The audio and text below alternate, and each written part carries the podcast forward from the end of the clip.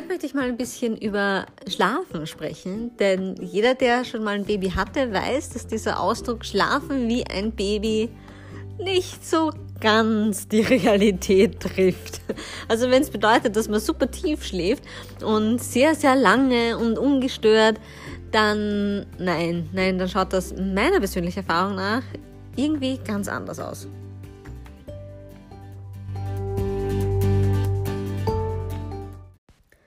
So, also das Schlafen ist, finde ich, auch eins dieser Themen, die irgendwie als frisch gebackene oder scheinbar auch Eltern mit größeren Kindern ständig aufkommen. Es wird immer verglichen, wer schläft wie lange, wer schläft wie durch, wer schläft wo überhaupt, äh, wie teilt sich die Familie in diversen Betten und so auf.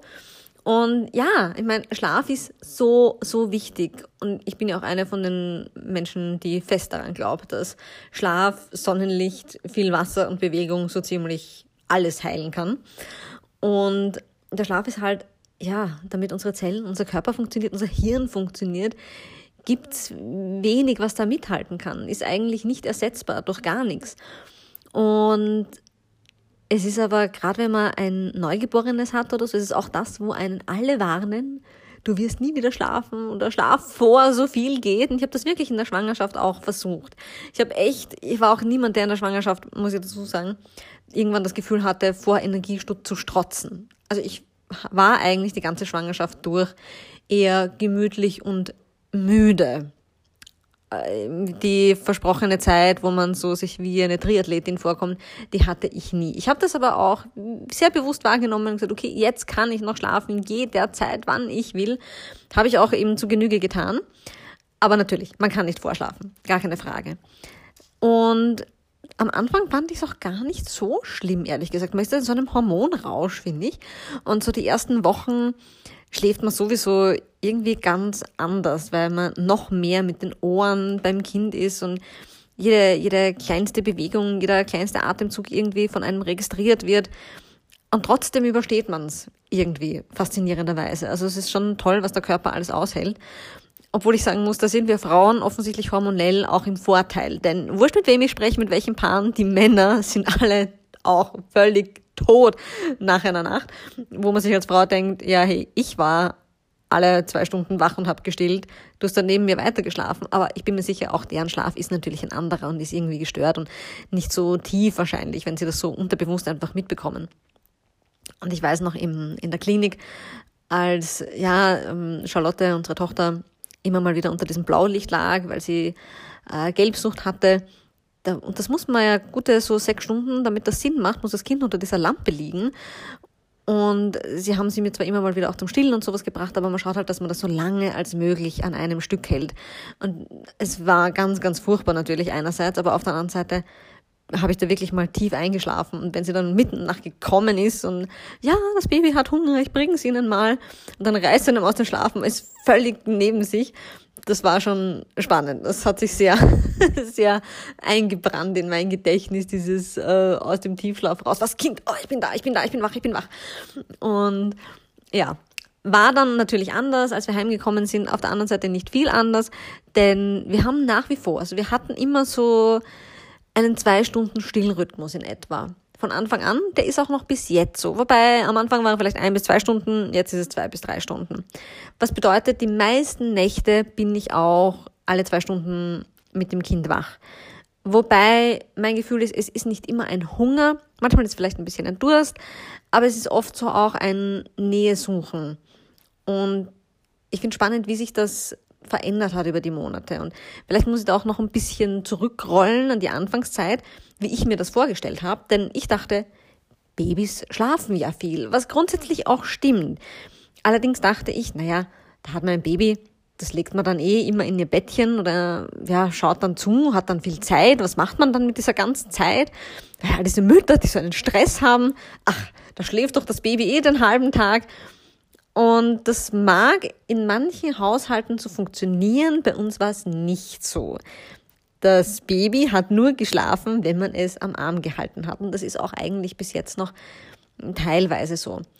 Äh, das war was, auf das ich überhaupt nicht vorbereitet war. Deshalb erwähne ich es hier auch unbedingt, weil bei allen Freundinnen und sowas hat mir das immer so gewirkt, wenn ich auch zu Besuch war oder sowas, wenn es hieß, ja, jetzt haben wir äh, Nickerchenzeit, wurde das Baby ins Zimmer gebracht und hingelegt und hat dort geschlafen und ja, dann hatte man so eine gute Stunde, wenn nicht sogar länger Zeit, ungestört sozusagen dann war es halt bei mir anders. Und es ist jetzt, wo ich selbst erlebt habe, vielleicht anders drauf höre, da redet man dann anders mit den Leuten, komme ich drauf, das ist ganz, ganz häufig so, dass viele sagen, ja, auch mein Kind schläft nicht, wenn ich es weglege.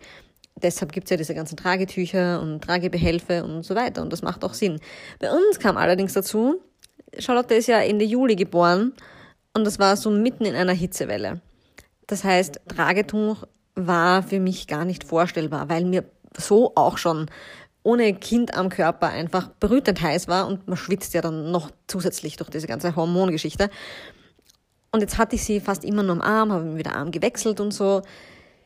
Das war schon noch anstrengend. Das ging auch schon ganz schön in die Schultern. Dann hatte ich eine Trage und ich bin ein riesen Fan der Ergo Baby Trage.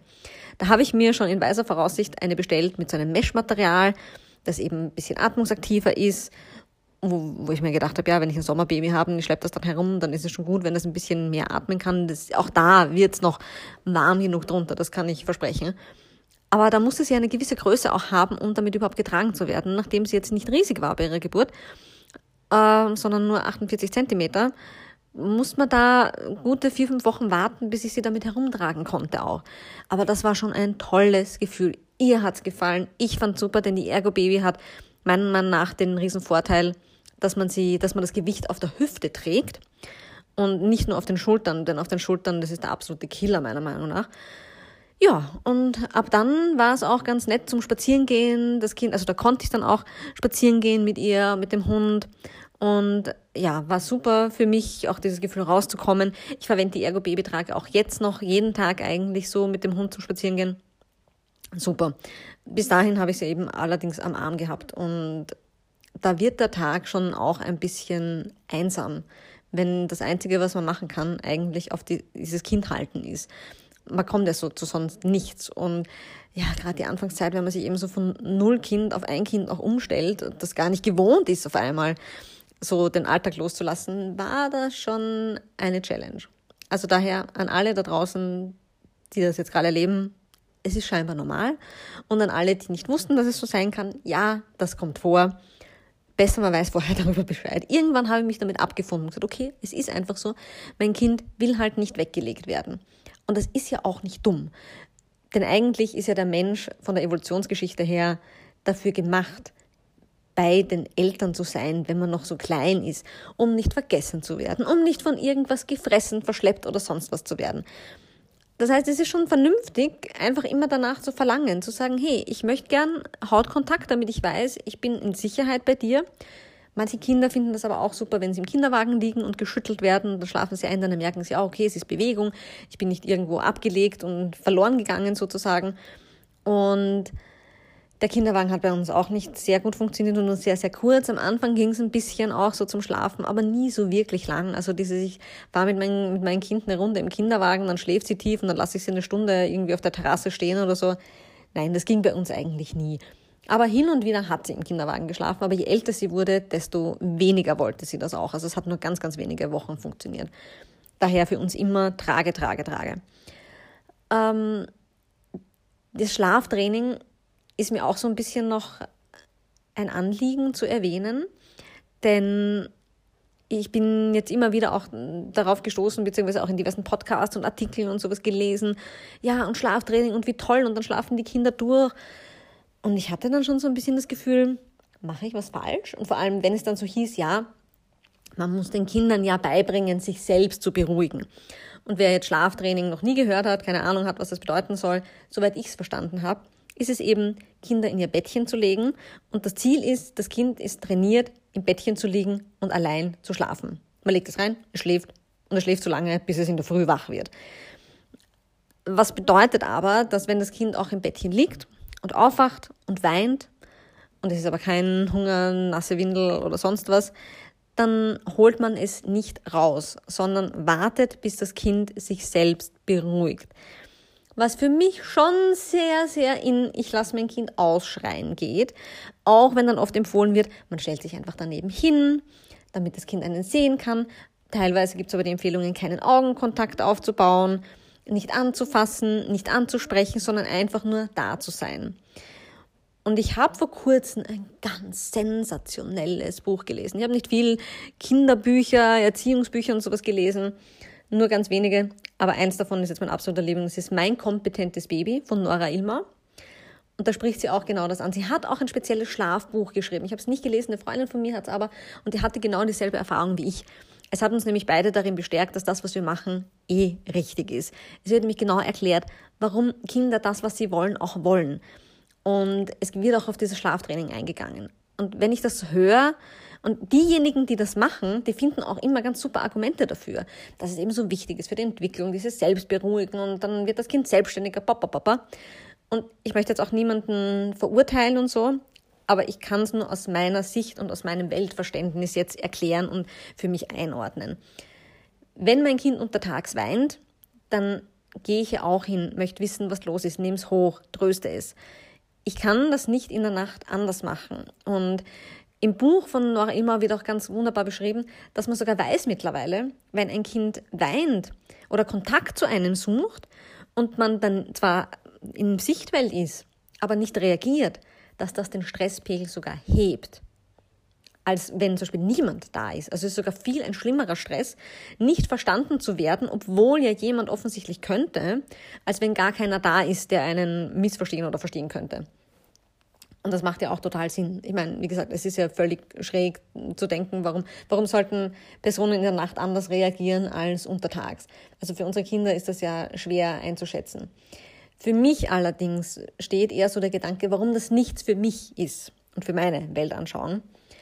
Ich habe das Gefühl, immer wenn ich in Situationen komme, wo ich Konfrontation habe und Probleme habe mit Personen und schwer klarkomme oder ja, wo es schneller mal reibt, dann ist eigentlich meiner Meinung nach immer der Ursprung, der Grund, das sind Leute, die sich nicht gehört und verstanden fühlen. Oft meinen die das ja gar nicht so böse, wurscht in welche Richtung. Aber die Reaktionen, die dann oft kommen, sind einfach, die kommen irgendwo aus diesem tiefsten Inneren, es hört mich keiner, deshalb muss ich irgendwie überreagieren, muss schreien, muss ganz besonders auf mich aufmerksam machen, äh, muss mehr aufstampfen. Und ich finde, davon haben wir schon zu viele Leute, die sich nicht gehört und gewert, gewertschätzt fühlen. Schwieriges Wort, vor allem mit Stillhirn, gewertschätzt. Und das will ich nicht. Ich möchte, dass mein Kind die ersten Lebensmonate bis zum ersten Lebensjahr, wie lange es auch immer dauern wird, ganz sicher zumindest in sich eingeprägt hat, ich werde gehört. Ich bin sicher, weil auf mich reagiert wird. Und wir wissen ja aus der Hirnforschung, aus der Neurobiologie und so weiter, das, was man am häufigsten denkt, diese Neuronenpfade, die werden, je häufiger man ein gewisses Denkmuster immer durchläuft, desto stärker wird auch dieser Gedankengang und diese Neuronenpfade.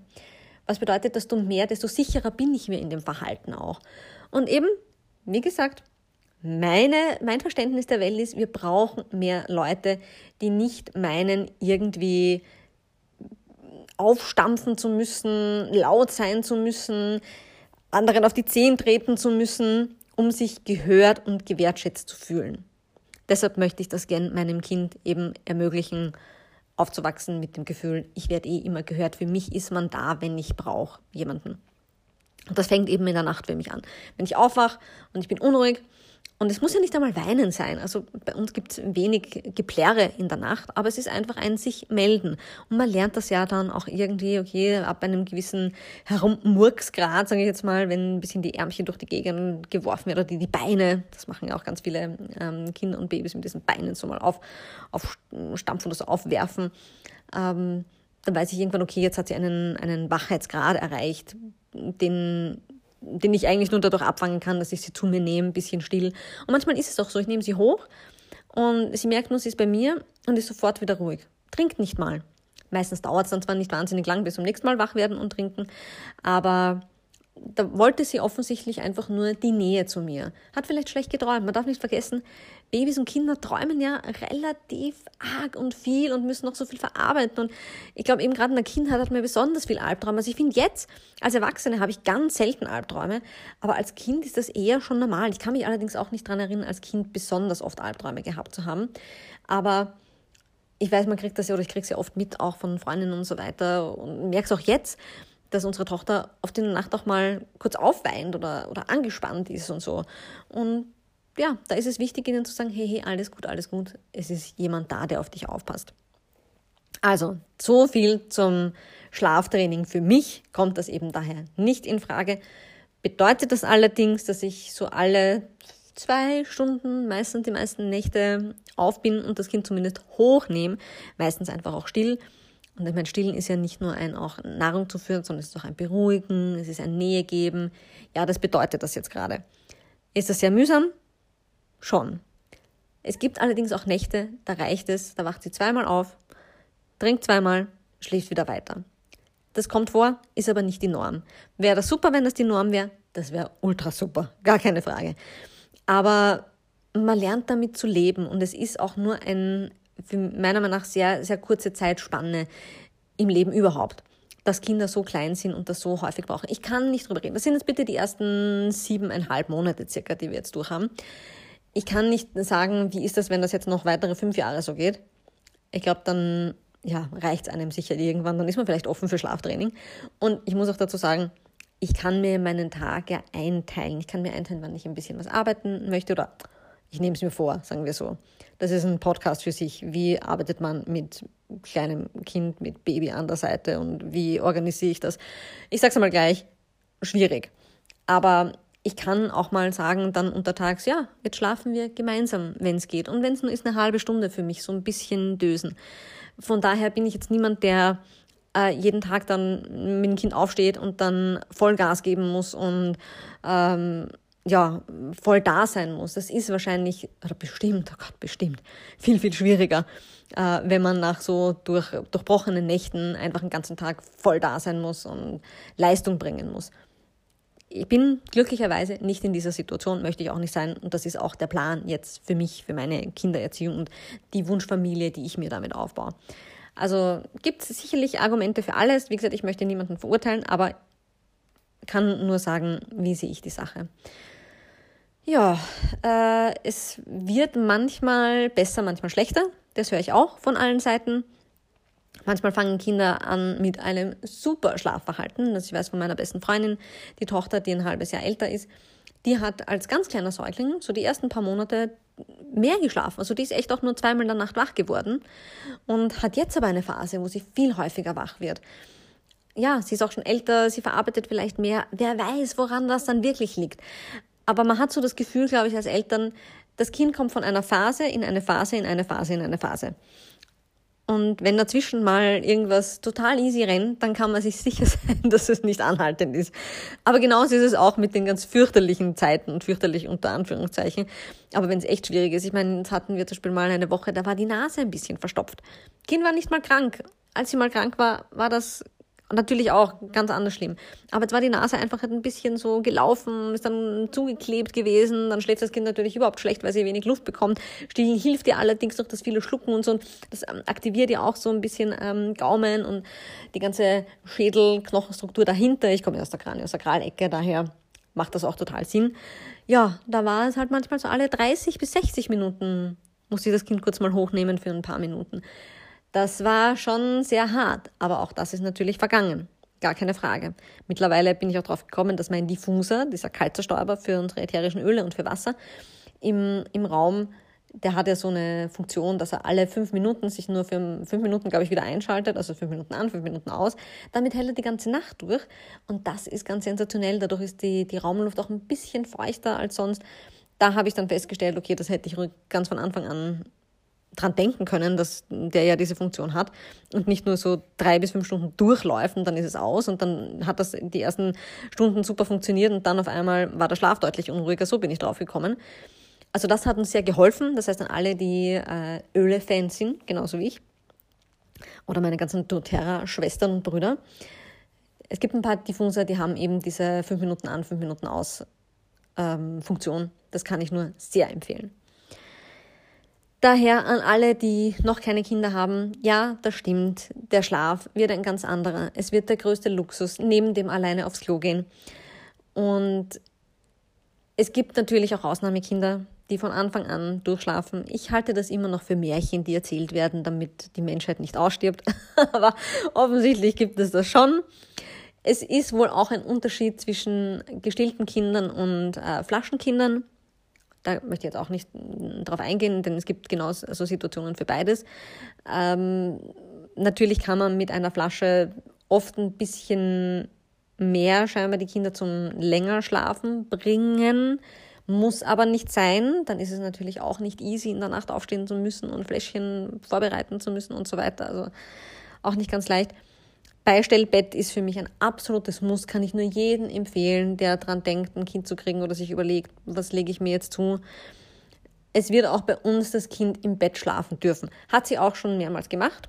Momentan ist das Bett noch etwas schmal mit 1,60 Meter. Wir haben bereits jetzt äh, ein neues gekauft, wird allerdings noch geliefert, neue Matratzen und so weiter ja, da wird es ein bisschen einfacher dann hoffentlich. Und momentan geht es auch ganz gut, immer mal wieder weglegen, aber wir hatten schon Zeiten, da war das Weglegen irgendwie ganz schwierig und da wollte sie halt ganz nah sein. Und untertags habe ich sie dann jetzt eigentlich oft bei mir schlafen. Im Bett, da liege ich mit ihr im Bett. Das hilft auch mir eben sehr, auch mal kurz ein Nickerchen machen zu können. Von daher ist wie immer so mein Tipp, vergessen, was einem jeder sagt, was man tun muss, sondern einfach das machen, was funktioniert und wurscht, wurscht, was man vorher darüber gedacht hat und so weiter. Einfach probieren und schauen, was will das Kind. Wie immer sich eigentlich an dem Kind ein bisschen orientieren. Und ja, viel mehr, glaube ich, kann ich euch dazu gar. Das war eh schon sehr ausführlich, glaube ich. und wie gesagt, jeder, der, der jetzt meint, oh Gott sei Dank, mein Kind ist nicht das Einzige, was irgendwie komisch oder anders schläft. Nein, garantiert nicht. Und es verändert sich tatsächlich äh, scheinbar irgendwie über diverse Lebensphasen. Jetzt bin ich gerade dabei, vielleicht ein bisschen zu versuchen, dass das Einschlafen untertags zwar bei mir passiert und dann aber schauen, ab wann kann ich sie auch mal ein bisschen weglegen. Und das heißt nur, dass sie eine halbe Stunde allein im Bettchen schläft. Ich bin ja eh gleich daneben oder im Nebenzimmer mit offener Türe aber dass ich nicht ganz so gefangen bin unter dem Kind. Das wird auch nicht immer funktionieren. Aber vielleicht können wir jetzt das so langsam mal einschleichen lassen. Sagen wir mal so. Heute hat es zum Beispiel super funktioniert. Ähm, da hat sie noch eine gute Stunde, oder Dreiviertelstunde, aber das ist schon mal sehr gut, allein geschlafen im Bettchen. Nachdem sie allerdings viel bei mir geschlafen hat, äh, kurz aufgewacht ist, nochmal getrunken hat, dann wieder bei mir geschlafen hat, äh, dann weggelegt wurde man muss es manchmal halt so hin und her probieren und ich versuche mich dadurch wirklich nicht mehr zu stressen, einfach zu sagen, wenn die Nacht schlecht war, muss ich schauen, dass ich untertags zu meiner Erholung komme. Wir haben einen Frühaufsteher produziert, was kein Wunder ist, denn mein Mann und ich, wir stehen eigentlich auch sehr gern früh auf. Früher war das halt super, weil wenn man halt die Nacht schlafen kann in Ruhe, dann ist das auch easy. Wenn die Nacht ein bisschen unterbrochen ist, dann wird es vielleicht ein bisschen schwerer. Aber wir sind halt so die Fraktion zwischen fünf und sechs aufstehen. Ist auch okay passt. Jetzt wird es so langsam hier Frühjahr, Sommer, das ist dann schön, wenn es schon hell ist um die Zeit. Von daher, ja, stresst euch nicht. Mama schlaft wirklich, sobald es geht. Immer wenn es irgendwie mit dem Kind möglich ist. Pfeift auf dem Haushalt. Es ist völlig wurscht. Keiner darf erwarten bei jemandem mit einem kleinen Kind, dass es super ausschaut im Haus. Pfeift aufs Duschen. Ist manchmal auch überbewertet, ist meine persönliche Meinung. Und nicht vergessen, dass es echt für Mutter und Kind super, super wichtig ist. Und wenn es halt nur im Tragetuch funktioniert eine Zeit lang, dann ist es so, aber auch das wird vergehen und dann schaut halt, dass ihr eine gute Trage, die für euch ergonomisch einfach passt, findet. Von daher war das mein Ausflug. Jetzt mal so in mein, mein erster Teil zu Schlaf. Ich sage mal, in einem halben Jahr kann ich wahrscheinlich einen zweiten Teil bringen. Mal schauen, was ich dann, ob sich dann meine Meinung ganz geändert hat.